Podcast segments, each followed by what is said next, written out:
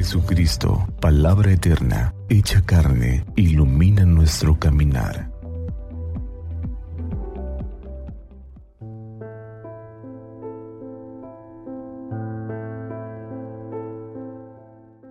Jueves 4 de mayo de la semana cuarta del tiempo de la Pascua. Del Evangelio según San Juan, capítulo 13, versículos del 16 al 20. Cuando Jesús terminó de lavar los pies a sus discípulos, les dijo, en verdad, en verdad les digo, el creado no es más que su amo, ni el enviado es más que el que lo envía.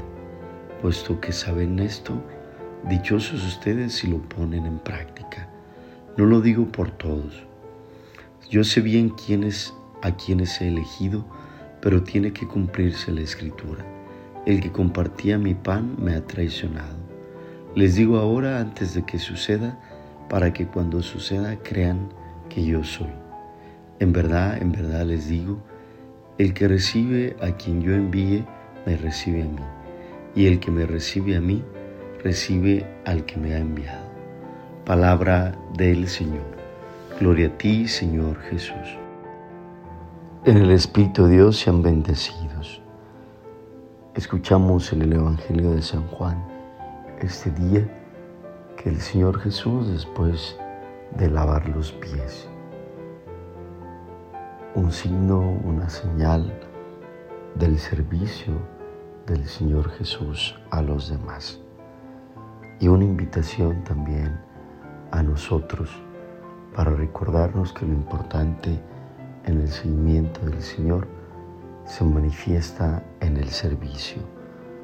Y hoy nos invita la palabra de Dios a recordar todos estos signos de servicio que me evocan también en mi vida diaria este gesto del Señor Jesús a los demás.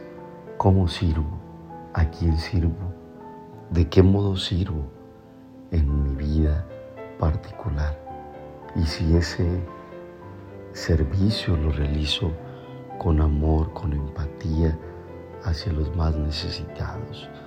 Esa es la característica del discípulo, el servicio incondicionado a los demás.